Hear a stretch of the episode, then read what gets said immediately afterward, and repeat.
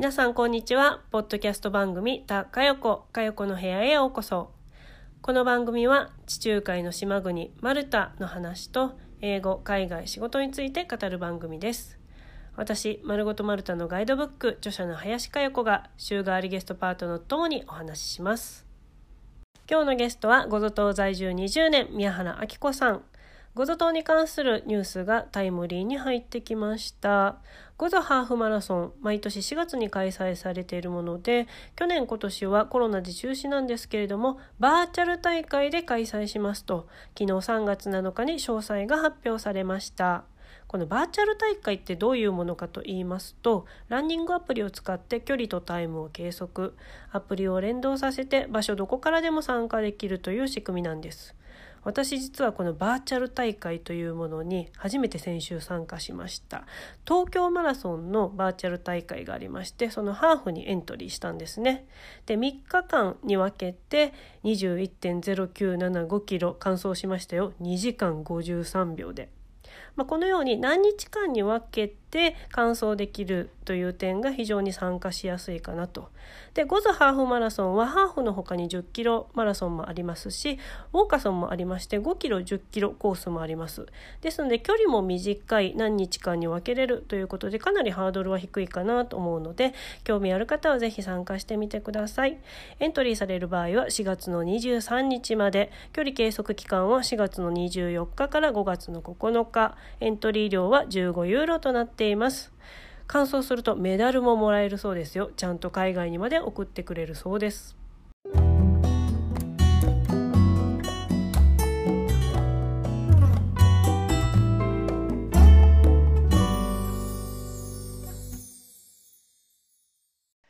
はい。じゃあテーマは海外生活、海外移住ということで、えー、っと、アンケートを今回2つ取ったんですよ。で、うんうん、海外暮らし、もし住むならどの国がいい、マルタでもマルタ以外でも OK ということで質問を投げかけたんですね。うんうん、もちろん私のインスタのフォロワーさん、多分マルタのことが知りたくって来ていただいている方多いので、マルタが多いかなと思いつつ、開けてみたらめちゃくちゃいろんな国出てきました。へえ。すごいバリエーション多いです。ちなみに、あきこさんはイギリス、香港、マルタというふうに3カ国移住されてますけれども、うん、それ以外に実際いろいろ他に旅行されたりとかもね、あの、ご経験あると思うんで、そのご経験から、もしくはまあ憧れからでもいいんですけれども、これから移住としたら、移住するとしたらどこがいいとかあります？これから移住するとこ、うん、その国が私を呼んでいったらそこに行くって感じですかね。今、あの、私が気気に、気になっているところはですよ、あの、バリ島にちょっとしばらく今日構えて、バリと日本が行ったり来たりありかなってちょっと思ってるんですけどね。なんでバリなんですか？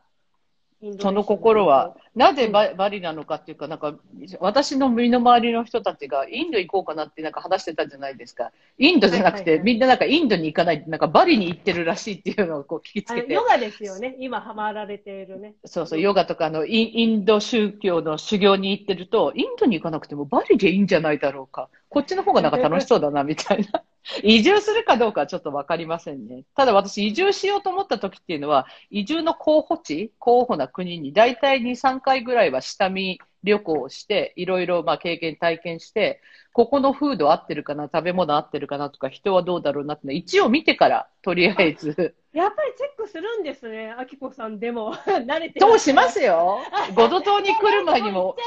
な感じで行く方もたまにいらっしゃるじゃないですか。ああ、それはすごい大事だと思いますけどね。私は一応あの、リサーチはするんですよ。ごど島に来る前も、候補地がシチリア、ギリシャの島、あと沖縄、いくつかの島っていうので、まあ、ちょっと島つながりですけどね、その中からこう抜きに出てきたのが一応、マルタのゴゾ島だったっていうので、やっぱり、その土地に呼ばれるっていうのは、その土地で、まあ、この人がいたら大丈夫かなっていうのに会うとか、この、まあ、なんでもいいですよね。沖縄とかっていうのは私が、三振って素敵だなと思ったんですけど、私ピアノ弾くしな、三振違うかなと思って、沖縄ちょっと無理かなと思って、候補から外れたりとか、ギリシャここすごくいいなと思ったものの、ギリシャ語ちょっと敷居高いなとか、ちょっとなんかいろいろ、いろいろ考えて。うん。じゃあ実際に足を運んで自分の感覚にしっくりくるかをあの、うん感じたものとで実際のこう生活のをちょっとシミュレーションしながらトータルであここって思えたところに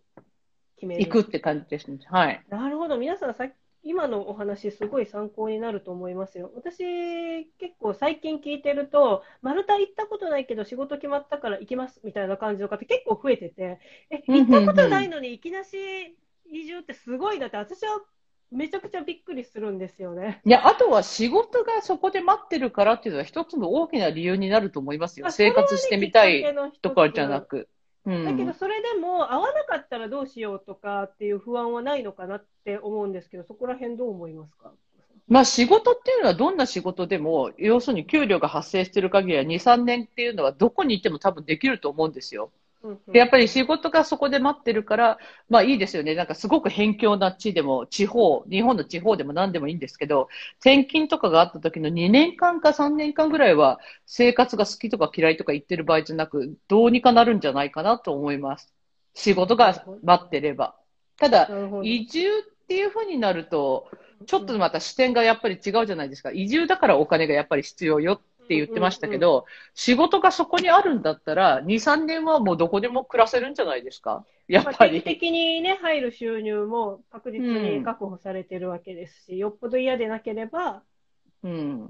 うんと国が私を待ってるか、仕事が私を待ってるかの二択になると思います。なるほど、待ってるものがあるかどうか、そして自分にしっくりくるかどうかっていうところですね。ですよね。はい。じゃあ、この、住むならどの国がいいの結果発表いきたいと思います。まず1位は、あの、予想通りですいません。マルタでございます。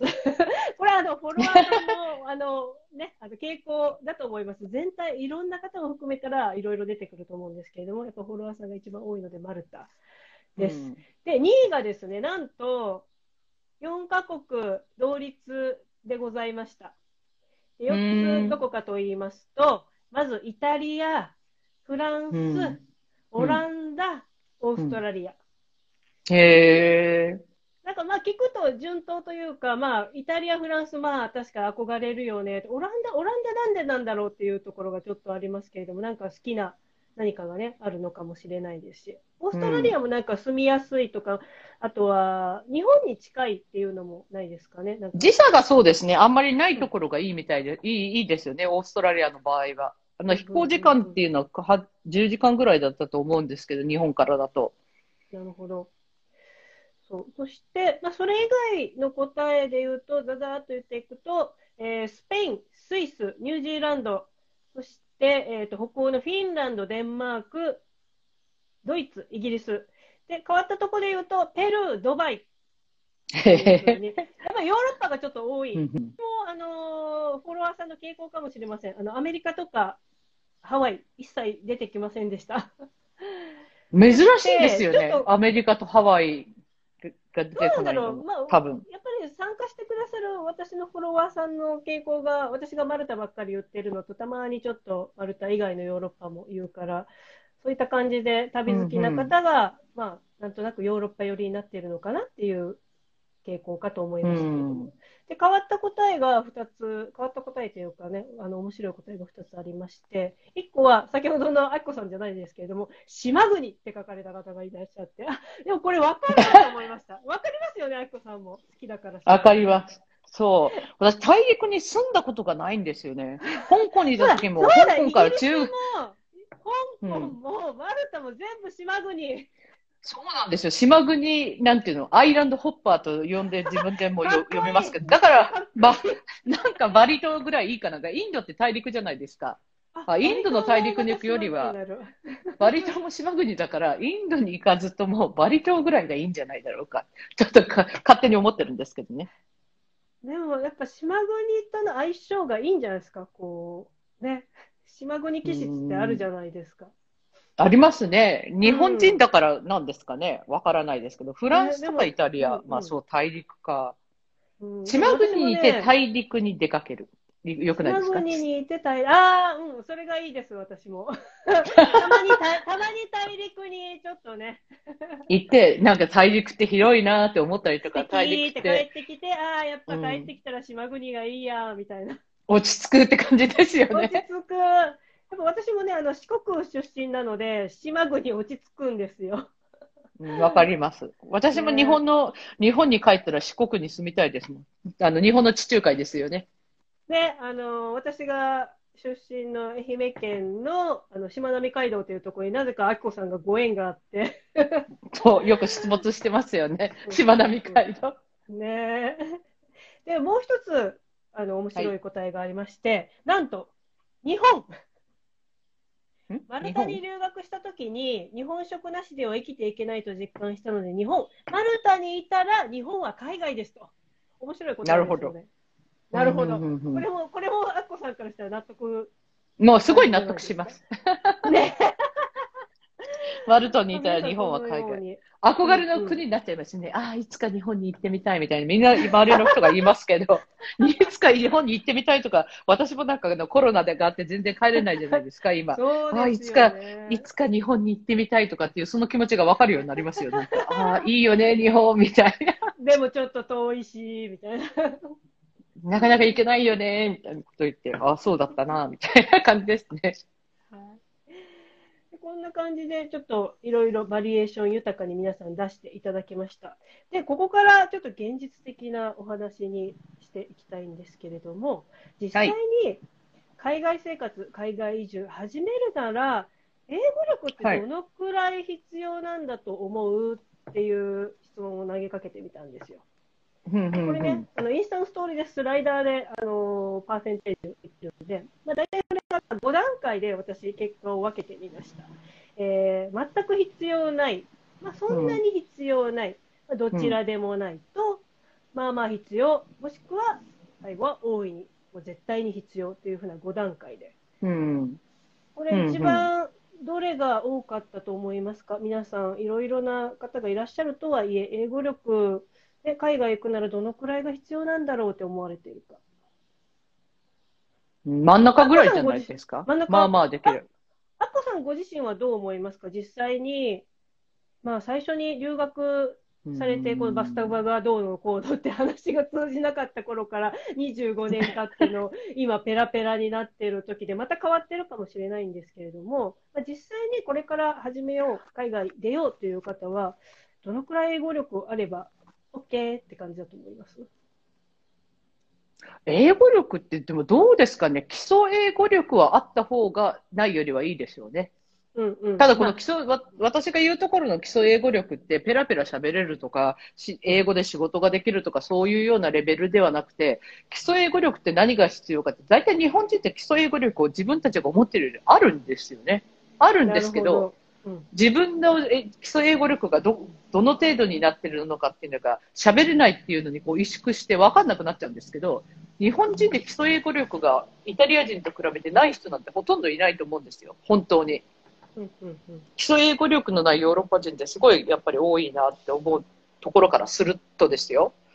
で基礎英語力があった方がなぜいいかっていうと何でもまあ一応困った時に助けが求められる基礎英語力、help me とか、call ambulance とかね、本当に what's happen じゃないですけど、それぐらいはできた方がなんか、あの、ビビらなくていいでしょうね、海外生活と思います。だという時のために、まあ、最低限の英語力はあった方がいいと。それはあのペラペラとかではなくとも、なんていうんだろう。うん。なんだろうね。あとはなんかあのお店に入って、This Apple Please じゃないですけど、なんかこれさして Please が言えるぐらいとか、そんなレベルでいいと思うんですけど、その英語力言った時のっていうことですよ。はいはい。もう文法めちゃくちゃでも、ペラペラじゃなくてもいいから、ちゃんと自分の意思を伝えられる、それで何か、こうね、なんていうんだろう、ものが買える、なんか交渉ができる、なんか危ないことあったら助けてって言えるっていう風な、こうポイントポイントでもいいから、できるぐらいはっていう風なことですかね。それってなんか、英語力もだけれど、なんか自分のこう、なんていうか、アウトプットというか、外に出せれる気持ちの部分も必要かなと思うんですけど、だって外国人の人たち、さっきね、あの基礎英語力ないっておっしゃいましたけれども、基礎英語力ないけど、なんか喋る、なんか気持ちだけは強いじゃないですか、あの人たち。あ、喋りますね。あ、そう、それが、そう言うの忘れ、言うの忘れてたってそうそうそう気づいたけど、確かに基礎英語力がない英語圏以外の人で、あの、基礎英語力がないのに、英語を喋ってる人たちっていうのに、マルタ留学をするとすごい出くわすじゃないですか。そうそうそう君は英語を喋ってるつもりになってるけど、それを喋ってるのイタリア語だからっていう人たちが、なんか、あの、英語喋ってるつもりですごいイタリア語でバーッと喋ってたりとかしますよね、スペイン人とか。そうそう私あれすごい才能だなと思って見てるんですけど、なんか、My English is so bad って言って、もう本当に so bad だなって思いつつ聞いてると、それでって話をすると、なんか半分以上イタリア語になってたりするんですよね。それで、こ う、なんていうの、世の中を渡っていけるこの人たちの、そまあ、イイタリアちょっと近いからっていうところはあるんでしょうけど、さすが私たち、中国語が、中国が近いからって言って、中国に行ってですよ、日本語で、まあ、中国に行ったら日本語でまくし立てたら誰かが反応するのかなと思いますけど、あの度胸はないですよね、我々には。うんうんうん。そう。自分たちで気づいてないんですよね、母国語を喋ってるってことに。うん、気づいてないと思います。ねで、私、留学したての頃って最初、本当に聞き取れないし、自分も喋れないしだったので、ああ、喋ってる人たちすごーって思ってたんですけれども、なんとなく2ヶ月経って3ヶ月経って自分が喋れるようになったら、わ、こいつらの英語めちゃめちゃやんって思ったことがあります。これはなんかすごい、なんか、あたかも喋れてるようにしてる、この人たちすごいっていうか、すごい。まあこの、このぐらいがまずは必要なんだなっていうところで、すごい、あの、うんね、勉強になりますよね、そういう面も。確かに。はハートの強さ？そう、マルタ留学って確かにそのハートの強さってめちゃくちゃありますよね。もう私も留学してたのイギリス、かつてのイギリスですけど、はい。なんかあの、英語圏で英語を喋る人は置いといてなんですよ。置いといてなんですけど、まあ語学学校に行ったら英語圏以外の人がまあいっぱいいるじゃないですか。みんな発音はめちゃめちゃだし、なんか高尚な英語を喋ってる人もいるのかもしれないですけど、はい。すごいな、この人たちと思ったのは、まあみんななんか、めちゃくちゃに行きますよね。だから Globish って今すごい言葉がそれなりに英語業界の中では流行ってるらしいんですね。 Global English っていう。ん、 Global English のなんか略らしいんですけど、ビへューっていうので、はいで、インドはインド、インドなまりの Globish を話し、オーストラリアではオージーっていう Globish を話しっていうので、英語圏以外の人たちもその Globish ができればいいんじゃないっていうところに一応集中してるらしいんですよ。英語教育の流れが。ほう、なるほどね、と思って。だから通じりゃいいんじゃん。だから伝えられる、理解できる、以上っていうのがなんか Globish の試みらしいですよ。新しいですね、グロービッシュ。うんでもそれでグロービッシュそれでいいって感じですよね、本当ね。だグロービッシュの基礎英語。それがあればいいんじゃないですか。日本の基礎英語を学ぶには、まあ、マルタは最適ですよね。本当にいろんな英語を聞ける国なのでね。あと度胸がつくっていうね、ハートが強くなる。ハートだけは本当に。ハートが強くなるっていうので、グロービッシュが確かに学べるのは、ここの方がいいかもしれないですね。いろんな意味で。まあ、母国語でもあるし、公用の共共通の母国語っていうのはちょっとありかもしれないですね。グロービッシュを学びに行くのには。じゃあ、最後にあきこさんにお伺いします。じゃあ、その英語力、まあ、グロービッシュもなんですけれども、まあ今から、そのね、英語力を上げていくために、まあ、うん海外住む、留学するために、まあ、事前にその基礎英語力はあった、ないよりあった方がいいっていうふうにおっしゃいました。じゃあその基礎英語力を上げるために、うん今から準備できる、準備するとしたら、まず一つ何をお勧めされますか？英語力を上げるためにですか？はい。勉強法でも、なんか気をつけることでもいいです。まあ今こう、こういうなんかコロナの時代でオンラインもいっぱいありますから、日本にいるときになるべくオンラインの教教室っていうんじゃないですけど、そういうのにこう触れる機会をまあ増やすっていうことですよね。で、それは多分自分の自信につくのかなっていうのがまず一点かな。そのオンラインっていうのも使い方にもいろいろよりけりなんですけど、自分の時間でこういろいろなんかできるかなっていうのがまず一つと、あとは自然、自然というか自由な教材とかで、私もあの、ラジオ英会話で英語を聞くっていうのはそれをやり、まあ、あと話すっていうのがすごく日本人は苦手だっていうと、何かいろいろ、あの、世の中に出回ってるオンライン教材を利用して、1週間でも2週間でも、まあ3週間でも1ヶ月でもいいんですけど、馴染んでおくっていうのは多分いいでしょうね。おそらく。あの外国人が話す英語に耳を鳴らしておくっていうのと、うん、こう聞かれて受け答えするの両方に慣れておくって感じですかね。そのオンラインの英会話もそうだし、ラジオでね、うん、聞くとかもそうですけれども。で、そう、英語慣れをしておくっていうのが多分一番日本にいながらにしてできることなのかな。日本にいながらにしてそうですね、英会話とかっていう教室とかいろいろありますけど、あの、やっぱりマンツーマンレッスンを私はすごくお勧めしますね。短い間でも長い間でも。それこそペンパルでも。これ11で今話してるじゃないですか。はい、あの、黙って聞いてくれるんですよ。こう、我慢して、相手が。これが1対5とか1対10とかになっちゃうと、我慢する人と我慢しない人の差が出てきちゃうので 私シャイですとか言ってもですよ、あの、私シャイじゃなくても何でもいいんですけど、いちいちだと先生がちゃんと、先生というか対外人が一応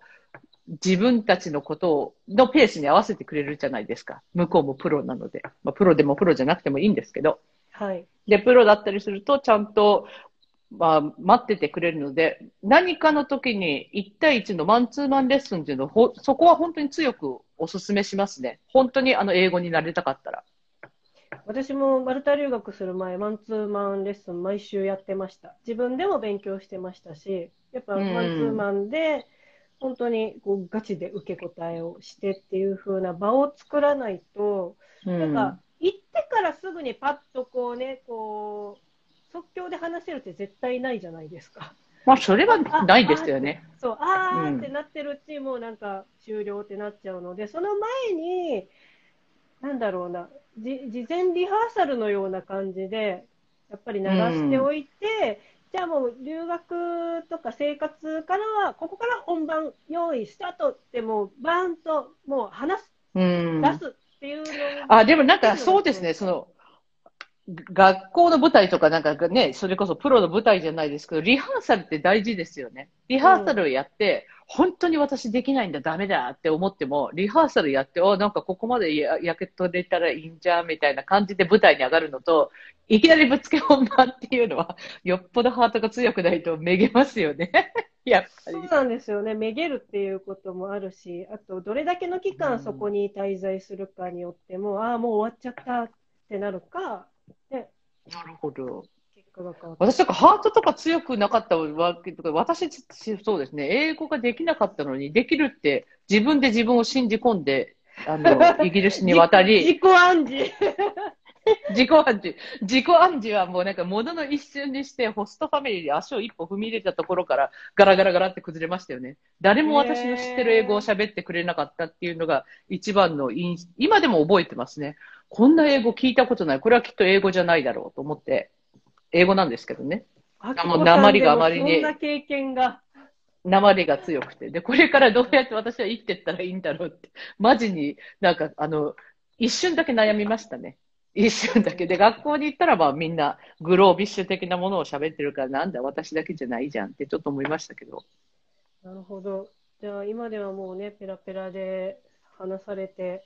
時にこう日本からの要人が来られたら日本とマルタの、ね、こう通訳をされるほどのあきこさんなんですがそんな時代があったということで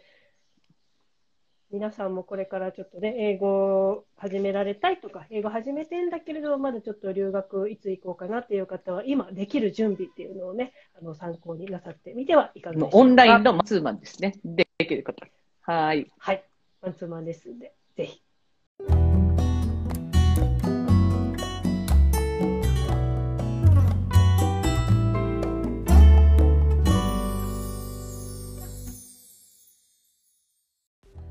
そうそう私やらかしてしまいましたアンケート結果を伝えずにあきこさんと話が盛り上がり進んでしまうという大変失礼しましたアンケートの質問「海外生活始めるなら英語力はどのくらい必要だと思う?」に対しての回答をここでご紹介させてください。5段階評価で一番多かったのが「大いに必要」2番目に多かったのが「まあまあ必要」3番目が「そんなに必要ない」そして一番低かったのが「全く必要ない」という回答でした。あきこさんのお話では出発するまではリハーサル出発後は本番と思って備えるといいよというお話でしたね。まあ、私の場合移住ではなく留学になるんですがこの出発するまでのリハーサルで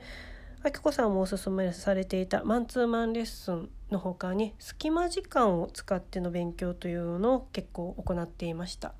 ね、働きながら英語を勉強するってなるとなんか新しく時間を捻出するってかなり難しいと思うんですよ。なので自分が過ごしている時間っていうのを一度見直してあこの時間ちょっと無駄だなとかあこの時間置き換えれるなとかあるいはながらで勉強できるなっていうことをやっていくとかなり時間取れます。例えば私がやっていたのをご紹介すると朝ごはんを食べながら海外の DVD を見るとか、えー、通勤時間を使って CD を聴くとかでお昼ご飯はご飯食べた後同僚とおしゃべりとかせずにちょっと会議室にこもって20分でも30分でも英語をする英語の勉強をするというふうにしていました。そして帰ってからはお風呂に入りながら NHK の英語番組を見るというふうに何かしながらとか、うん、ご飯食べていた時間をちょっと半分に減らしてて勉強するなど当てていましたそんな風に捻出すると1日で90分長くても120分という風にね、1時間半から2時間勉強することができるのでそんな風に工夫を加えていくといいかもしれません。この番組はインスタライブでは水曜、ポッドキャストでは金曜、月曜に配信。インスタストーリーで番組への質問、感想など募集しています。ぜひお送りくださいね。それではまた次回もお聴きください。See you! Ciao, ciao!